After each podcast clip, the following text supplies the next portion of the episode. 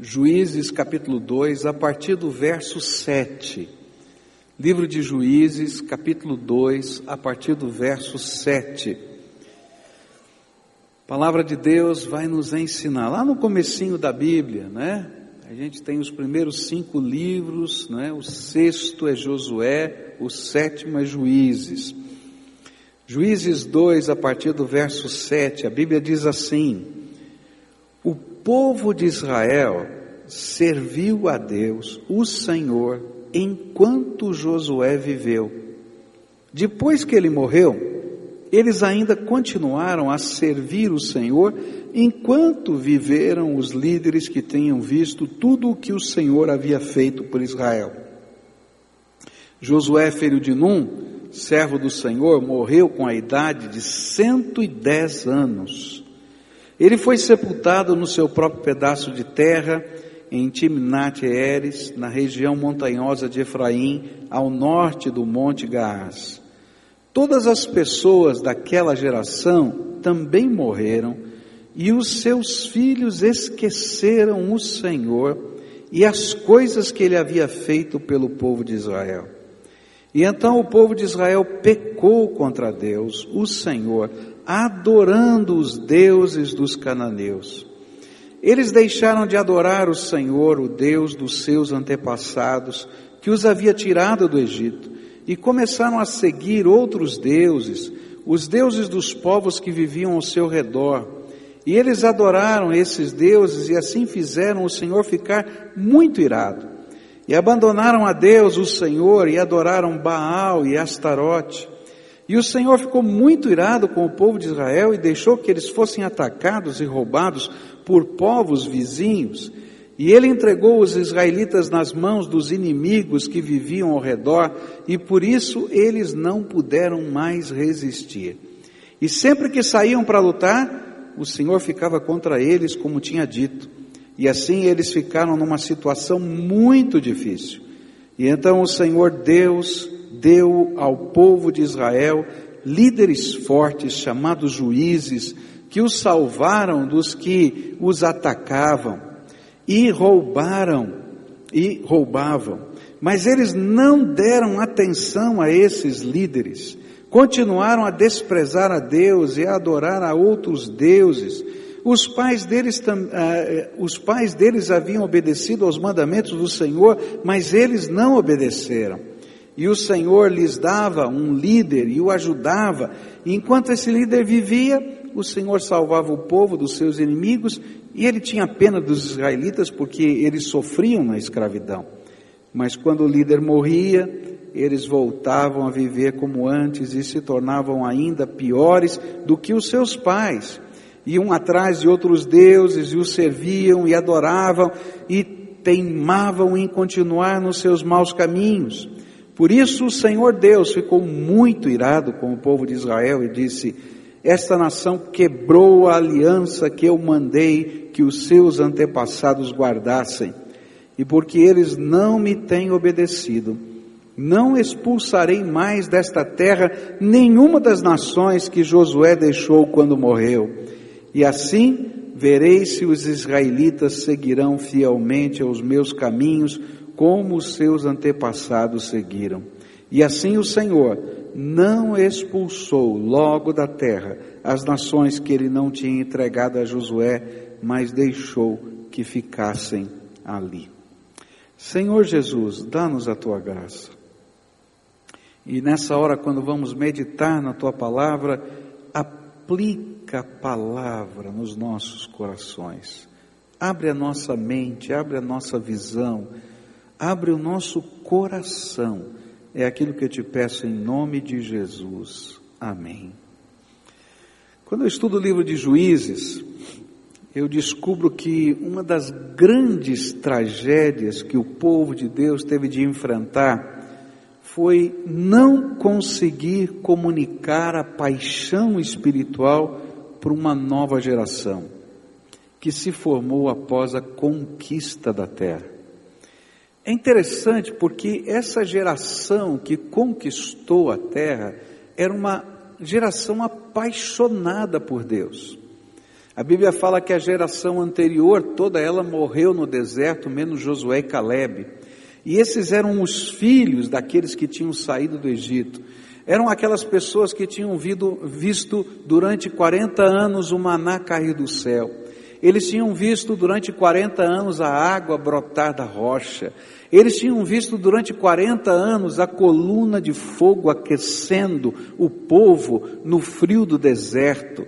E viam a nuvem que cobria o, o, o, o grupo que estava caminhando ali, não é? e ficava só em cima dele como uma sombrinha abençoadora no meio do sol e do calor do deserto. Eles viram os milagres de Deus. Era aquela geração que via os seus pais se ajoelharem na porta da tenda de cada um toda manhã quando Moisés se levantava e ia na direção do tabernáculo, porque todos queriam ver a glória do Senhor descer sobre o tabernáculo. Então o papai ficava na porta e toda a família ficava espiando para ver a hora que a glória de Deus ia descer. E quando a glória de Deus descia sobre o tabernáculo, que eles viam a nuvem da glória de Deus, o Shekinah de Deus descer, todo mundo colocava o rosto em terra porque sabia que o Senhor estava no meio deles deles. Você pode imaginar isso? Essa geração foi apaixonada e começou a conquistar a terra. E eles conquistaram a terra, fizeram grandes feitos em nome do Senhor, mas não conseguiram passar para os seus filhos e para os seus netos a mesma paixão espiritual. É interessante que quando a gente estuda um pouquinho da história da igreja, a gente vai descobrir que essa mesma tragédia ocorreu ah, com as gerações que se sucederam aos grandes avivamentos. Houve uma conversão em massa de muitas pessoas e a geração seguinte do avivamento não viveu a mesma paixão da geração anterior. Há dois anos atrás eu estive na Coreia e você tem ouvido falar do, da, do avivamento coreano, do, das igrejas imensas, e realmente elas são imensas, não é? A igreja é, hoje dirigida pelo Dr. Lee, que era do pastor Paul Yancho, é uma igreja que tem mais de 750 mil membros, é? é? uma igreja imensa, não é? É, ela se reúne em células, não cabe em nenhum estádio do mundo, né, para você ter uma ideia dessa coisa. Mas conversando com o Dr. Lee, que é meu amigo, a gente viaja junto uma vez por ano, ele estava preocupado junto com os outros pastores é, é, da Coreia, né, que, que, que são líderes hoje dessas grandes igrejas da geração passada. Ele disse assim: Olha, nós estamos sofrendo um problema porque nós não conseguimos passar para a nova geração a mesma paixão espiritual da geração anterior.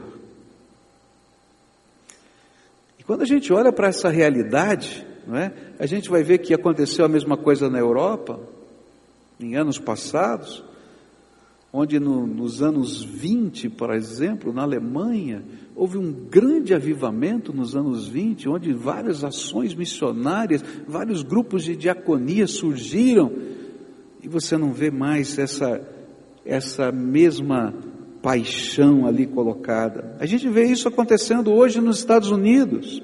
E a grande pergunta é: por quê? Que uma geração tão apaixonada não consegue passar essa paixão por Jesus para a próxima geração. E eu queria olhar para esse texto do livro de Juízes e tentar compreender algumas lições que nos ajudem a entender as razões porque a geração seguinte não foi comunicada a ela essa paixão espiritual. O que, que eles erraram? O que, que aconteceu? O que, que precisava mudar para que eles pudessem comunicar a paixão espiritual? A primeira coisa que eu vou aprender, talvez nessa manhã eu só trabalhe essa verdade pelo nosso tempo, não sei, vamos ver. Mas quero continuar a estudar esse texto hoje à noite. A Bíblia diz assim, verso 10: Todas as pessoas daquela geração também morreram, e os seus filhos esqueceram o Senhor e as coisas que ele havia feito pelo povo de Israel. E a coisa que ficou na minha mente quando eu meditava nesse texto era que eles conquistaram a terra, aquela geração foi capaz de conquistar a terra, mas eles perderam os seus filhos. E essa talvez seja a primeira lição que nós podemos aprender. Era ver é, quem eles eram e quem eles se tornaram. Naquele começo da história, eles eram apaixonados, porque no deserto eles eram um povo nômade, sem propriedades, que para viver dependiam exclusivamente da bênção do Senhor. Maná era a fonte do alimento, a água brotava da rocha pelo toque milagroso da vara de Moisés, e esse era o suprimento, Deus era o suprimento.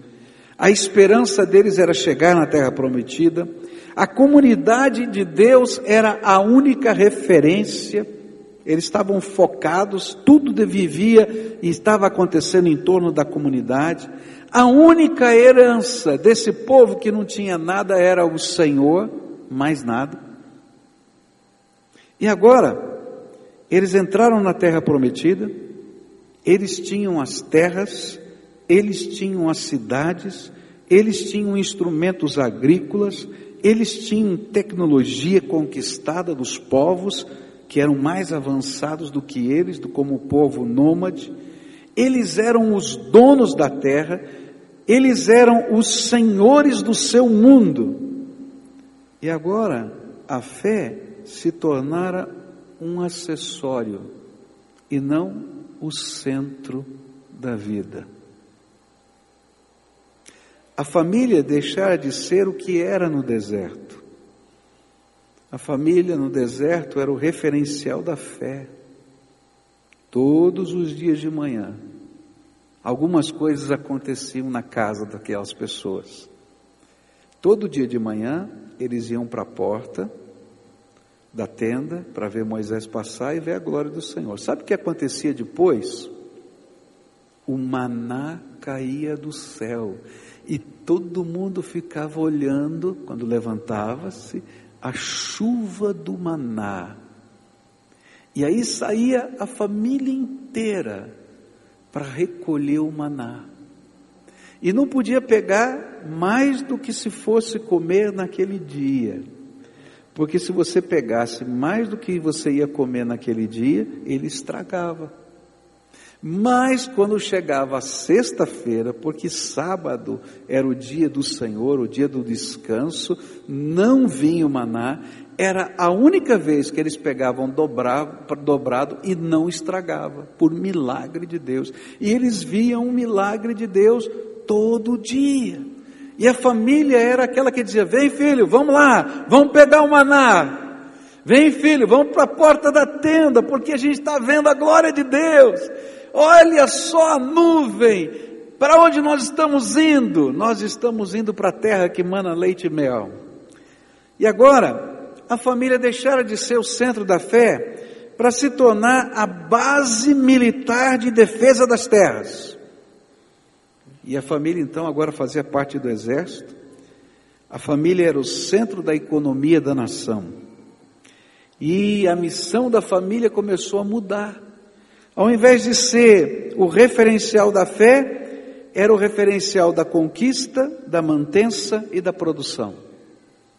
A família tinha que conquistar a terra, tinha que manter a terra e tinha que produzir a terra. Deus queria que eles fizessem essas coisas, sem perder os referenciais antigos. E enquanto os mais velhos ainda estavam vivos, um pouco das histórias do passado conservaram parte da geração, mas estas eram as histórias dos seus pais e dos seus avós, e não eram mais as histórias da nova geração. As histórias da nova geração é como conquistaram, as histórias da nova geração é como eles estavam mantendo, as histórias da nova geração eram a tecnologia, as histórias da nova geração eram a terra. e não o céu, e não o milagre. E assim o texto nos informa que eles conquistaram a terra, mas eles perderam os seus filhos. Quando eu olho para essa história, eu fico pensando em como ela tem conexões com as realidades que nós vivemos hoje. Quando eu penso que o alvo da família também mudou. Hoje, a família está preocupada em proporcionar a melhor escola, a melhor oportunidade para enfrentar o mundo competitivo. Nós estamos capacitando os nossos filhos para conquistar, manter e produzir. Mas quantas vezes nossos filhos viram o poder de Deus em nossas vidas? Quantas vezes trabalhamos para que eles conhecessem e experimentassem por eles mesmos o poder de Deus que nós já vimos? E às vezes eu fico pensando, será que eles já viram a glória do Senhor descer diante dos seus olhos? E os seus pais, ajoelhados diante desta glória, todos os dias, porque o Senhor está entre nós. O Senhor queria que eles conquistassem a terra, mas que nunca perdessem a paixão por aquele que faz todas as coisas por nós. Ele queria que o poder de Deus fosse experimentado. E eu fico pensando como algumas coisas simples ficaram de lado na história das famílias. Que nós trocamos devagarinho, devagarinho, a missão principal da família por conquistar a terra, ao invés de gerar fé e valores. Qual é a missão principal da sua casa, meu meu querido. Se a tua missão não for gerar fé e valores no coração dos seus filhos, ainda que eles tenham grandes oportunidades e eles sejam pessoas extraordinárias no mundo, conquistando a terra, eles estão perdidos. Perdidos, longe de Deus, e a Bíblia fala que quem está longe de Deus não tem esperança nesse mundo. E eu fico pensando em alguma, algumas coisas simples. Por exemplo, o centro da adoração, segundo a Bíblia, não é o templo. O centro da adoração é a casa. O templo é o lugar onde a gente descobre que nós não somos um pequenino povo distante espalhado na terra. E então a gente vê esse grande ajuntamento, as pessoas chegando, é uma coisa gostosa, a gente se sente parte do povo, parte da comunidade. Mas, queridos, o centro da adoração é quando a gente fecha a porta do quarto da gente e fala com Deus vivo, e os milagres de Deus vão começar a acontecer, porque a gente está de joelhos. É quando os nossos filhos participam participam dessa adoração e conhecem o poder de Deus e a grandeza de Deus. É quando eles participam dos milagres, quando eles participam das respostas, quando eles aprendem a resolver problemas pela intervenção de Deus na vida. E, por exemplo, um dos valores que tem desaparecido do mundo cristão é aquilo que a gente chama de culto doméstico. Quando o papai, a mamãe, quando o esposo e esposa param para fazer a sua devocional junto com a família. É claro que eu preciso ter meu tempo sozinho com Deus, mas se a família não for o centro da adoração, essa geração vai se perder.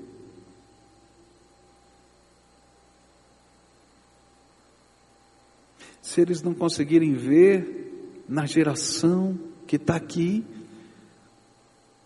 as razões, não as razões teóricas da nossa fé, a doutrina, mas o poder vivo de Deus, a presença do Espírito Santo, os milagres de Deus acontecendo, eles não vão sentir a mesma paixão espiritual. eles vão apenas aprender a religião. Mas a religião não enche o coração da gente. O que enche o coração da gente é o poder da graça, é a presença do Senhor.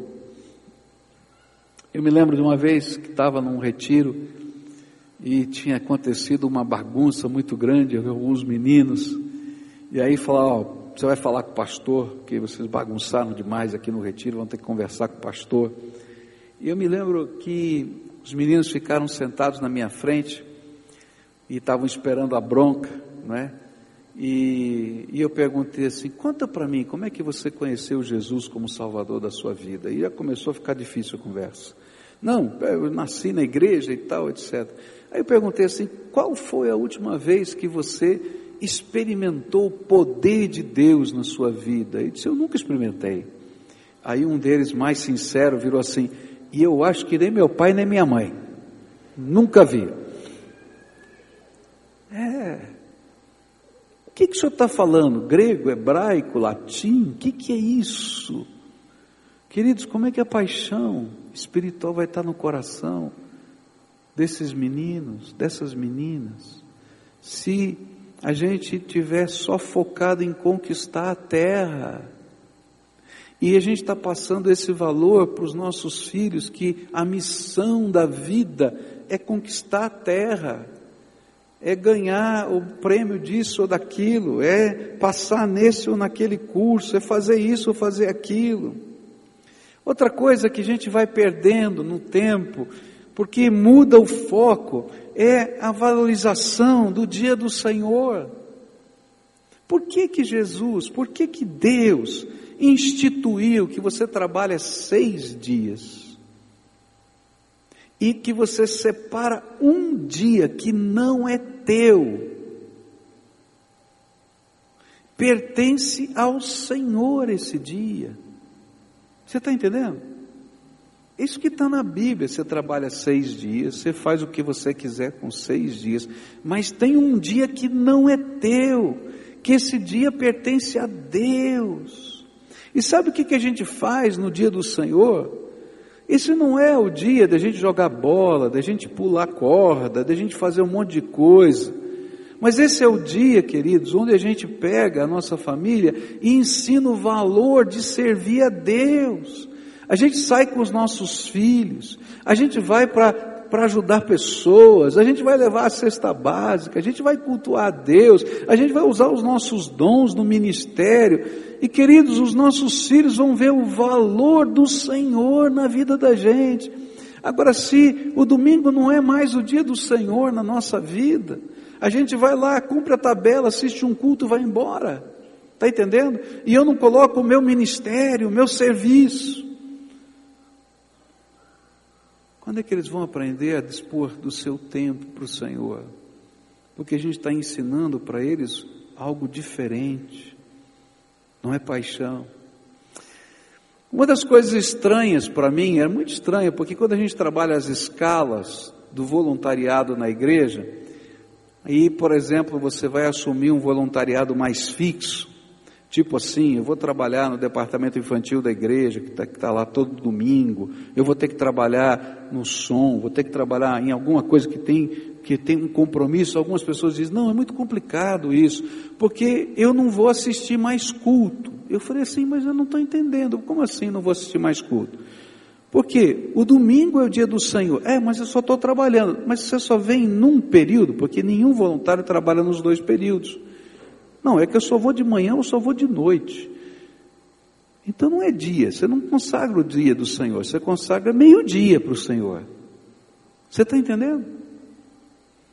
O que a palavra de Deus vai ensinar é que você vai pegar um desses cultos, você vai estar lá celebrando, e no outro você vai servir numa congregação, num trabalho, num projeto, você vai fazer diferença, porque esse dia não é teu, pertence a Deus.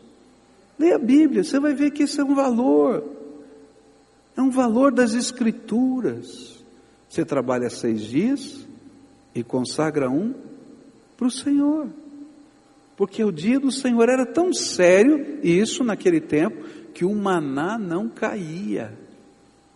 Porque aquele dia era só do Senhor. Entendem?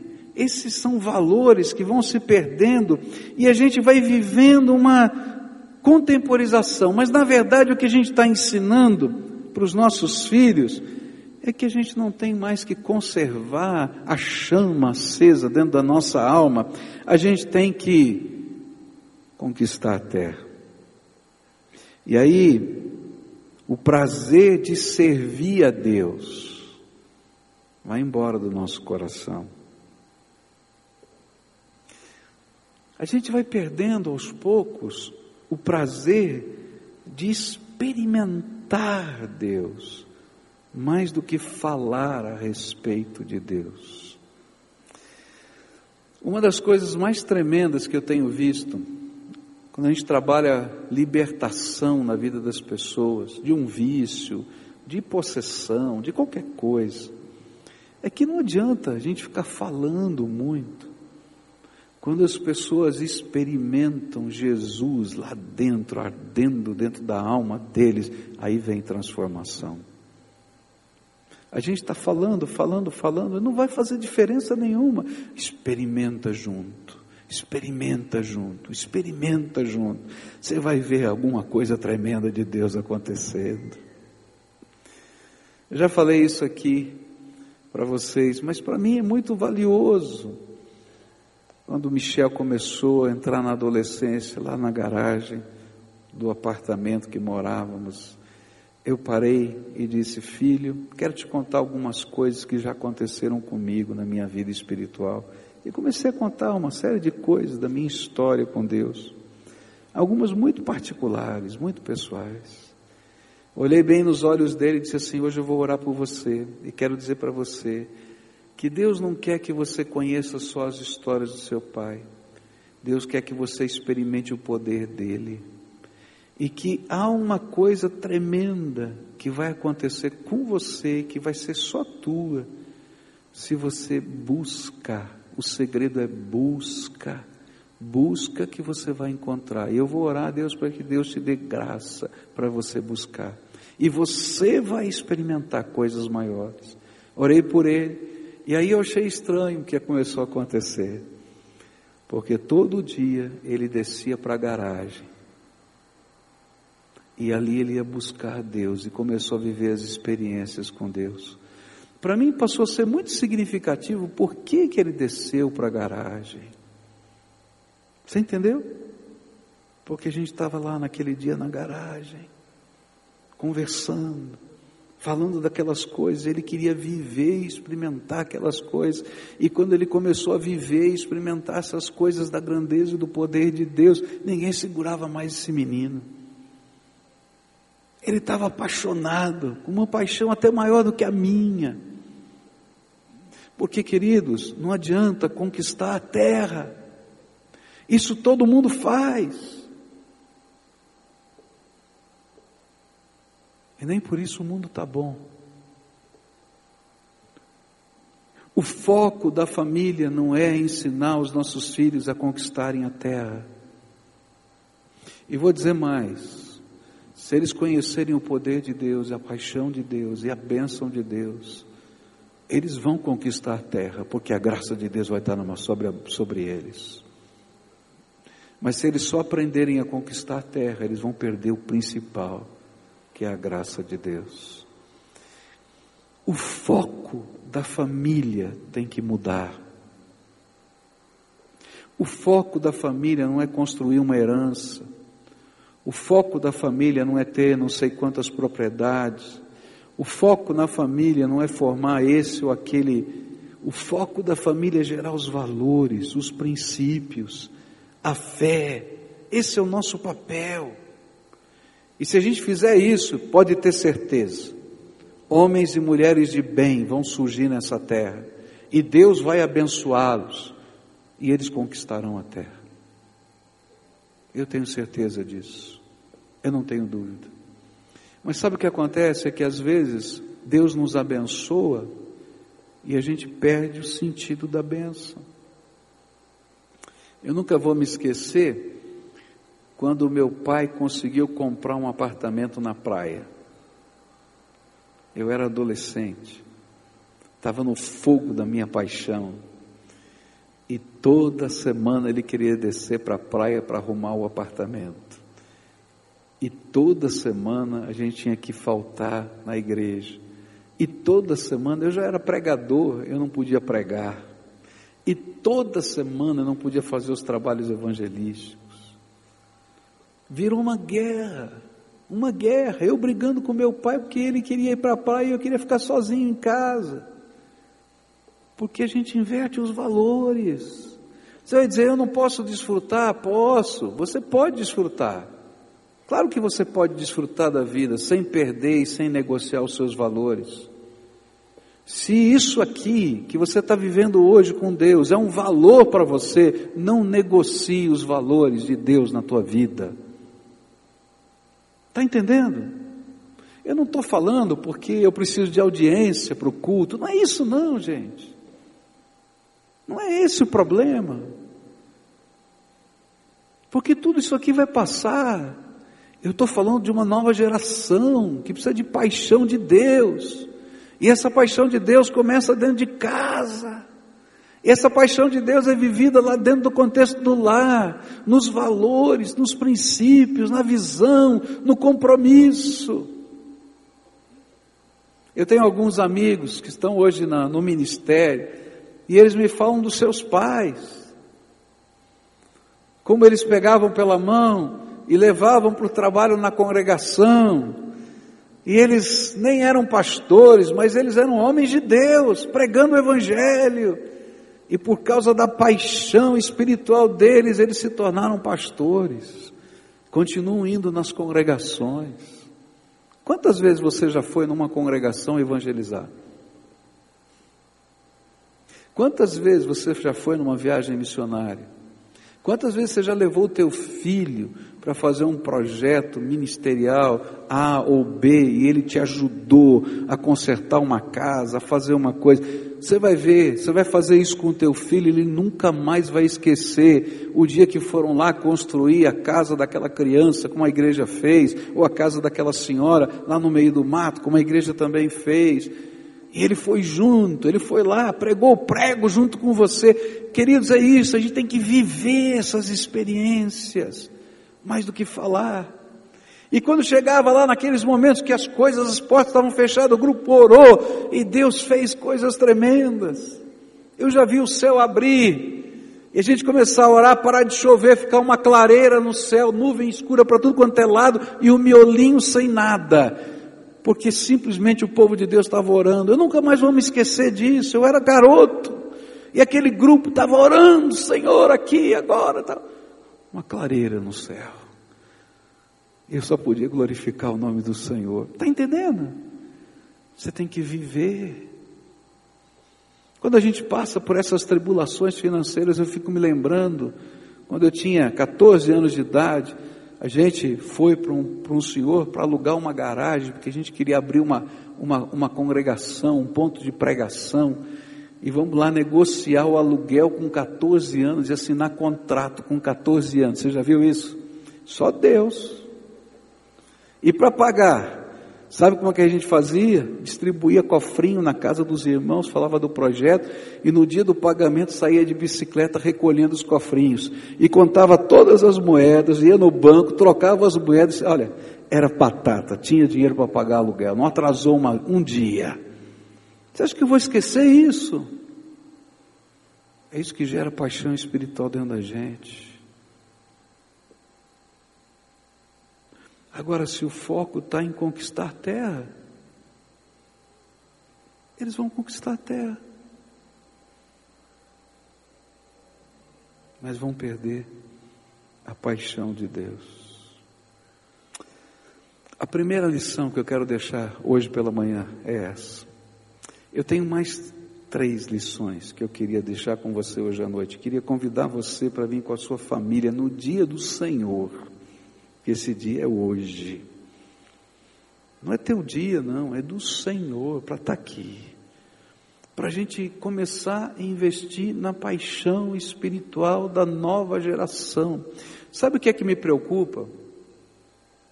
É o seguinte: alguns desses valores para nós são muito, muito naturais. Porque muitos de nós herdamos esses valores.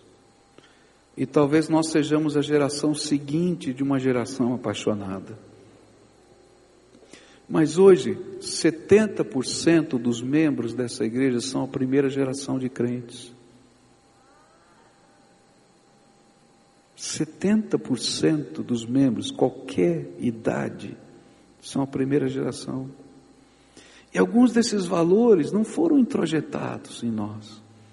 E por isso a gente não está vivendo esses valores na próxima geração. E sabe o que vai acontecer? Não vai ter próxima geração. Porque depende, a próxima geração depende desta geração. Depende desses valores radicais que a gente assume, que a gente coloca como valor, porque valor não se negocia. Toda vez que eu negocio o valor, ele vira moeda de troca e deixa de ser valor. E aí eu vou colocar isso como princípio na minha vida. Algumas pessoas me perguntam, pastor, daqui a pouco você vai fazer dois cultos, três cultos, como é que vai ser esse negócio do domingo? Não vai dar certo. Eu não sei, mas eu continuo crendo que o domingo é o dia do Senhor. Eu continuo crendo que esse princípio não mudou nas escrituras sagradas. O que mudou foi do sábado para o domingo, o que mudou foi o jeito, a liturgia, mas o valor, seis dias você trabalha e um dia pertence ao Senhor, não muda. É valor. Eu entendo que o valor da família ser o núcleo da fé não mudou. Continua sendo. Porque é lá dentro da casa que a gente vai aprender valor. Não é na escola que a gente aprende valor, a gente aprende com o papai e com a mamãe.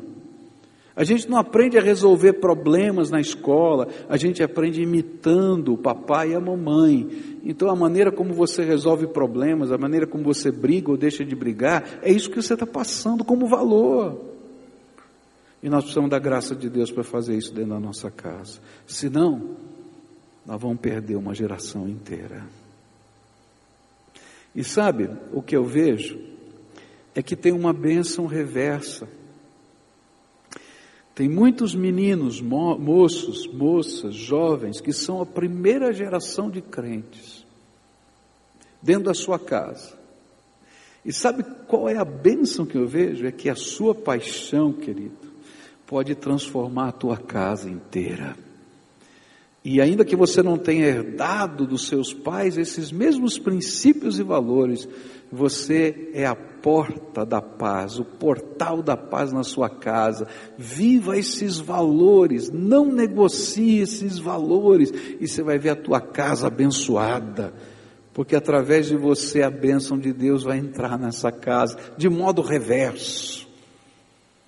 Eu tenho certeza disso. Eu queria orar por isso. Você concorda que a gente ore por isso? Então fica de pé agora, que eu quero orar por você e quero orar pela nova geração. Quantos aqui são avós? Levanta a mão aqui, quero ver. Puxa, quanto avô tem aqui? Olha só. Vamos orar pelos seus netos hoje? Quantos aqui são pais? Levanta a mão, quero ver. Tem muitos pais aqui. Vamos orar pelos seus filhos pedir a bênção de Deus sobre eles. Quantos são o único crente dentro da sua casa? Levanta a mão, quero ver. O único crente na sua casa. Tem vários aqui, vários. Vou orar por você, que você é a bênção que Deus colocou na tua família. Não é para brigar, não é para ficar enfiando o evangelho pelo, pela goela, não é a tua vida, o teu exemplo, o poder de Deus, a resposta de Jesus na tua vida que vai fazer diferença. Nós vamos fazer o seguinte: eu queria que você, que é vovô e que é papai, lembrasse o nome de cada um dos seus filhos e netos. Tá combinado assim? Tá? E nós vamos fazer uma coisa que era muito comum no Velho Testamento, tá? Nós vamos fazer uma coisa que era muito comum no Velho Testamento. Nós vamos abençoá-los. Eu não sei porquê, mas Deus colocou sobre você uma autoridade espiritual sobre eles. Então você pode abençoá-los. Como Jacó abençoou seus filhos e netos, como Isaac, como Abraão fez isso, a gente pode fazer. Você vai orar por eles, tá?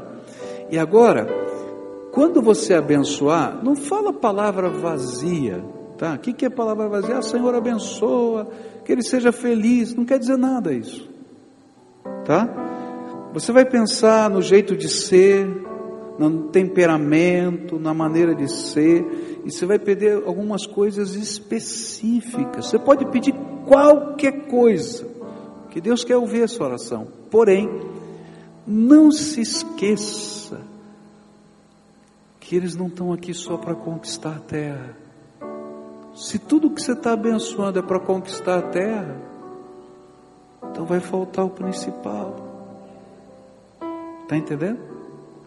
Você pode pedir tudo, Deus quer ouvir, mas acrescenta outras coisas que são do mundo espiritual na vida deles. E começa a orar nominalmente: olha, Senhor, o temperamento desse meu filho é assim, assim, assim, assim. Você que é sozinho na sua casa, quem sabe a primeira geração, não é? Então, você vai orar pelos seus queridos da mesma maneira. Você vai falar do temperamento desse, o temperamento daquele, mas eu quero te pedir isso, isso, isso, isso, e abençoa.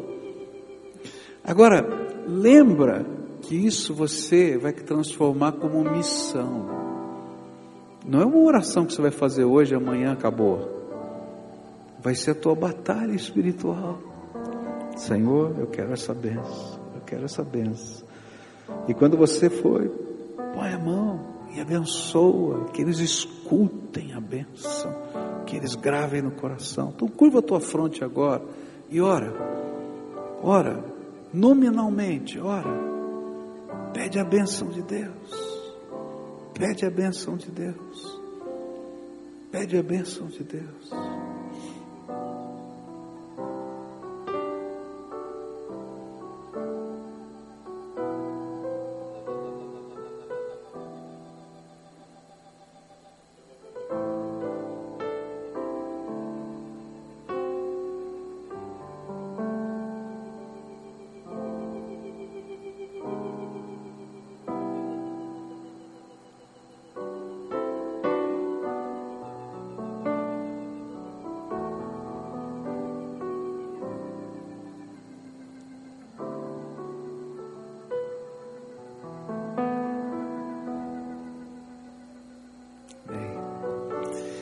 Você vai continuar orando por isso.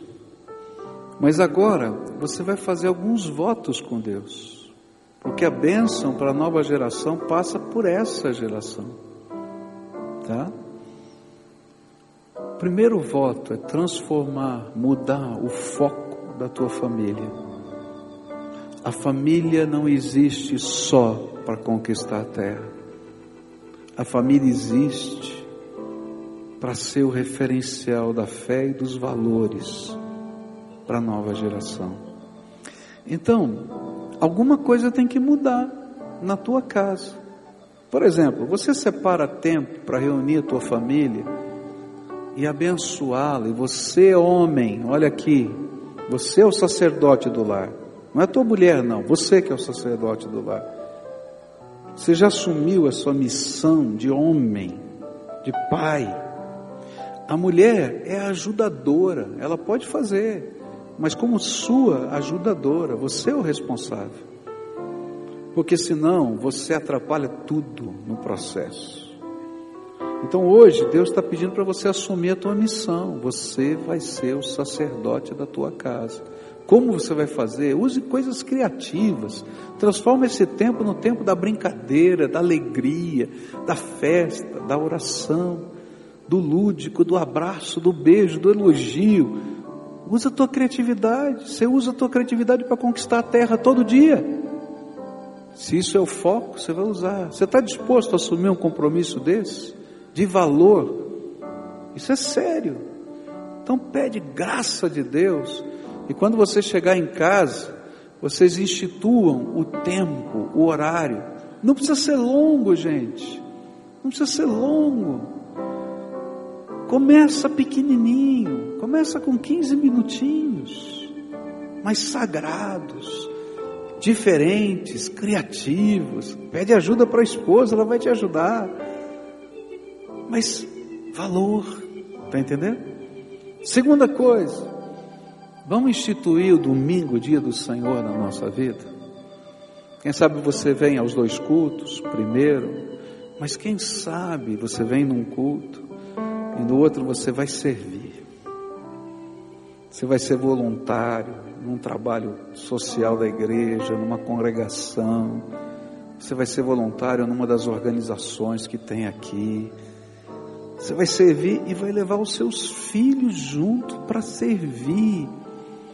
Você tem algum dom, uma habilidade especial? Você é bom com as mãos? Vai junto vai ensinar, olha, nunca mais vão esquecer. Ah, sabe, todo domingo à tarde eu saía com meu pai, porque o ministério dele era ajudar a consertar a casa das velhinhas da igreja. E eu ia com ele, e a gente pensava lá, lixando, arrumando, fazendo, para a glória do Senhor.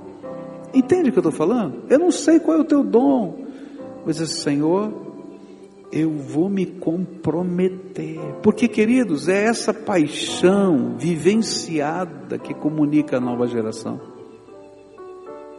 Está entendendo? Homens e mulheres, vamos servir, vamos separar esse dia para a glória de Deus e fazer isso uma festa. Uma festa. A gente vai visitar no hospital, a gente vai num asilo, a gente vai num projeto, reúne a célula, faz isso, mas o domingo não é meu, pertence ao Senhor. Talvez eu não saiba como começar, mas eu vou orar, Deus vai me revelar e a gente vai começar a fazer. E olha, vai ser uma revolução abençoada. Vamos orar por isso? Posso orar por essas questões? E aquilo mais que o Espírito falou com você, deixa ele trabalhar na tua vida, tá bom? Senhor Jesus, estamos aqui em pé na tua presença, refletindo, nos preocupando com coisas seríssimas. E eu te peço que o Senhor fale conosco, que o Senhor nos dê graça e que a disposição e a atitude de coração de construir coisas novas venham do teu Espírito para conosco.